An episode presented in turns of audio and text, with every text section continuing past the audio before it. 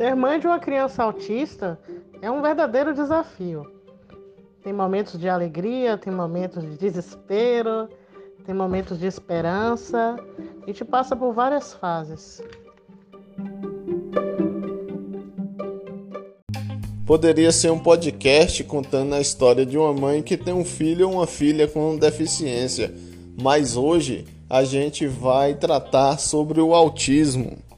O autismo é um transtorno de desenvolvimento que, segundo a Organização Mundial de Saúde, OMS, é, atinge uma em cada 160 crianças no mundo.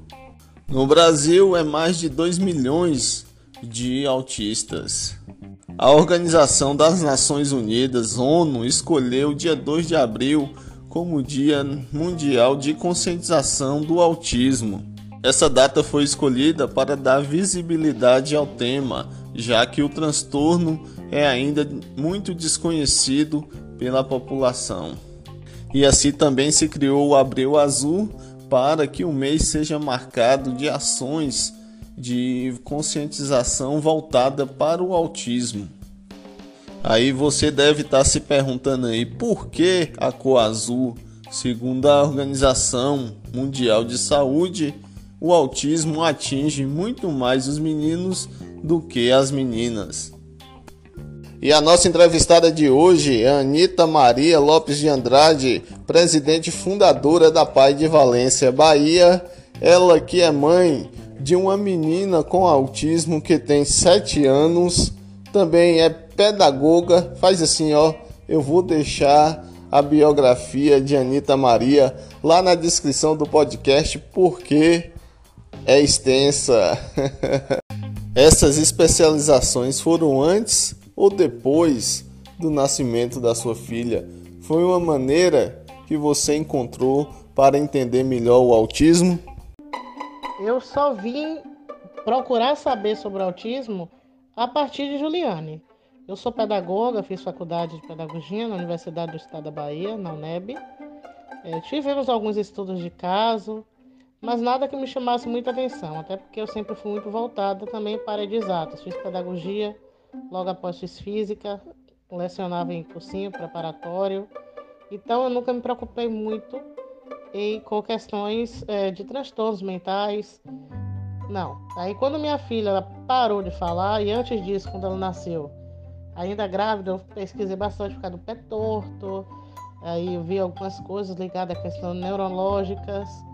E a partir daí eu fiquei né, em stand-by. Quando Juliane nasceu, é, eu fui pesquisar algumas coisas, mas ela não aparentava ter nada assim que me chamasse atenção.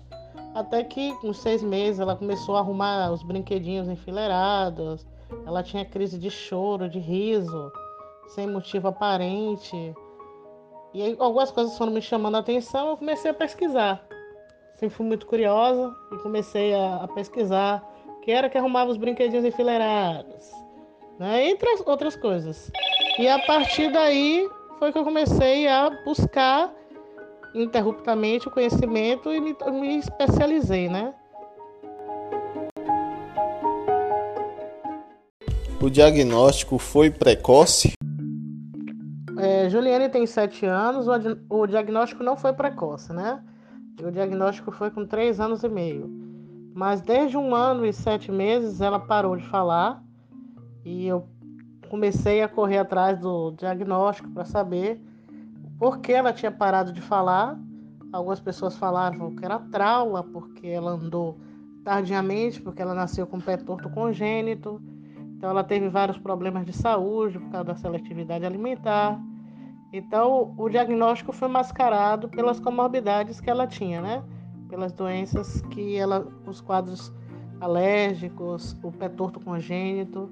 Então, eu só consegui ter o diagnóstico fechado com três anos e cinco meses. Mas desde um ano e sete meses que eu já desconfiava.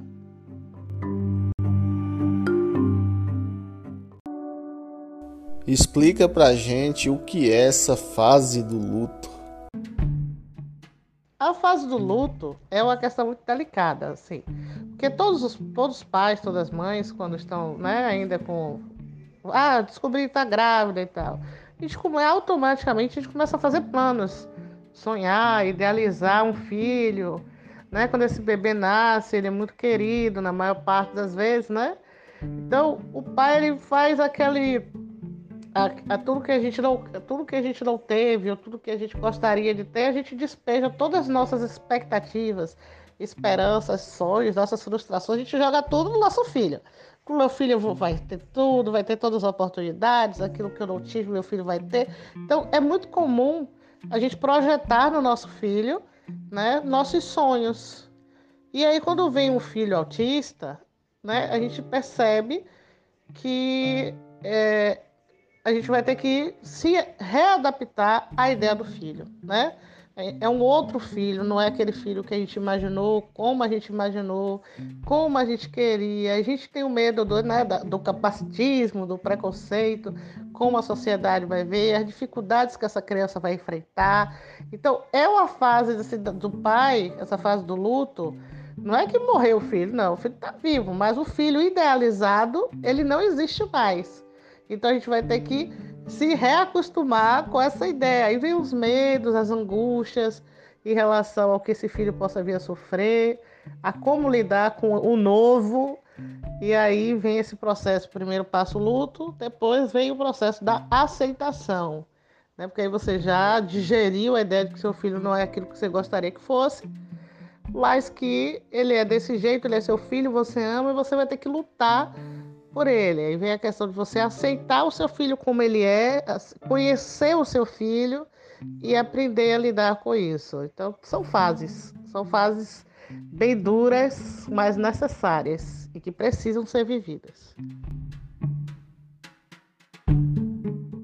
As pessoas têm a mania de ter o diagnóstico pronto para aquelas crianças que são imperativas, agitadas, ativas como crianças autistas.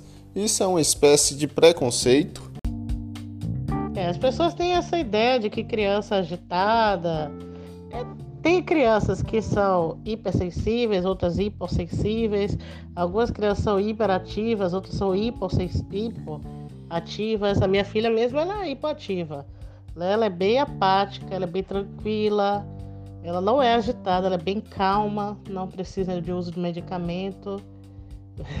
bem diferente da mãe, que é agitada. Então, assim, mas normalmente é uma característica ah, de boa parte das crianças. Né? Então, cada autista ele tem as suas características próprias. Às vezes ela tem uma coisa que é muito mais acentuada do que outra, né?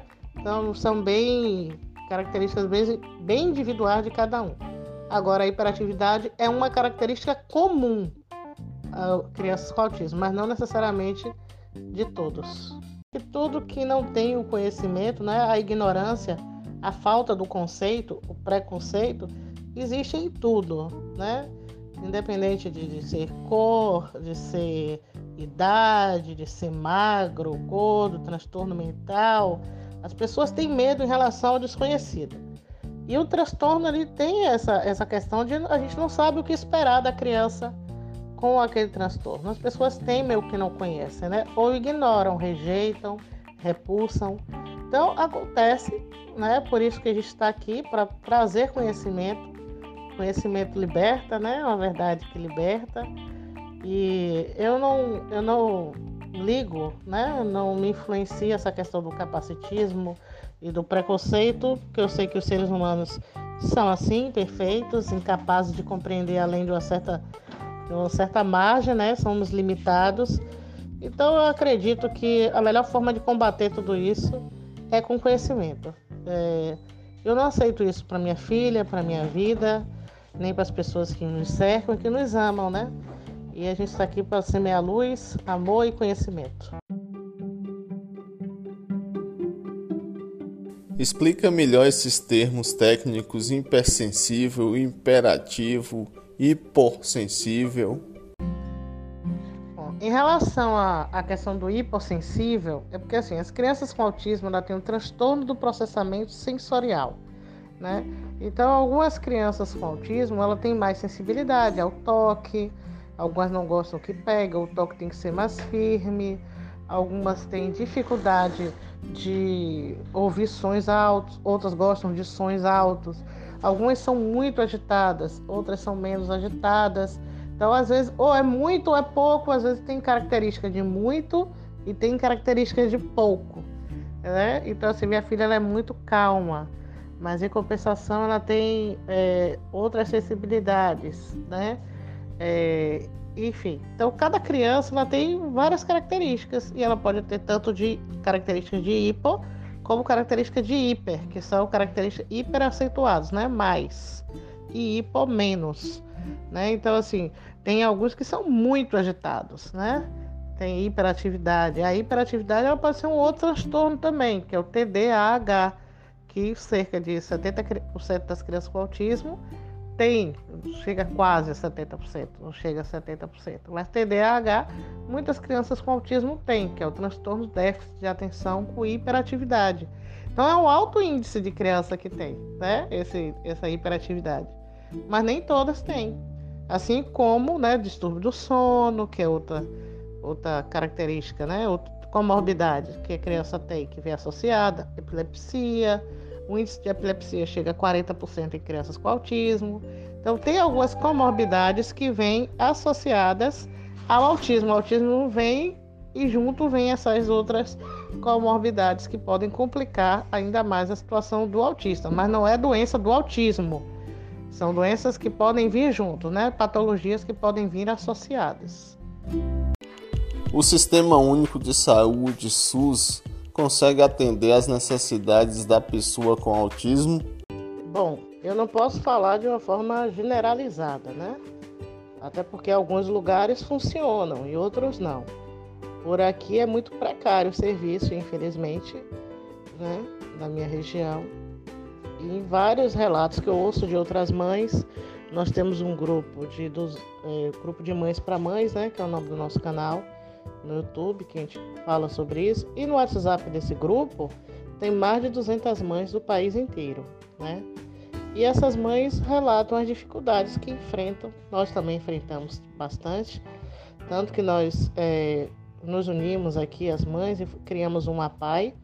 Estamos em processo de implantação. Fundamos em meio à pandemia, em outubro do ano passado. Implantamos há um mês, começamos os trabalhos presencialmente né, ainda de forma clínica, com terapeutas que são cedidos por parceiros, é, gestões municipais próximas, mas ainda está faltando fonoterapeuta, está faltando psicólogo infantil, falta terapeuta ocupacional, que é uma, uma das principais terapias para as crianças com autismo e que temos pouquíssimos profissionais no interior do estado da Bahia. Né? Então, são profissionais raros. a gente brinca, mas a situação é bem delicada. O SUS faz o, o serviço básico, né? Mas essa, as terapias, infelizmente, são ainda são escassas e profissionais especializados em autismo também temos poucos. Enfim, precisa melhorar muito. Mas há relatos também que em outros lugares no Brasil tem um atendimento de primeiro mundo então isso é muito relativo, né? Precisamos para não generalizar.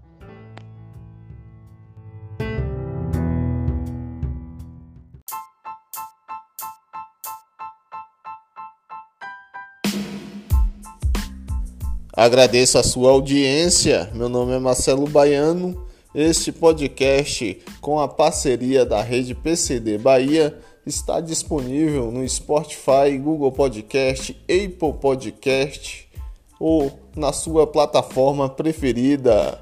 Um abraço e até a próxima!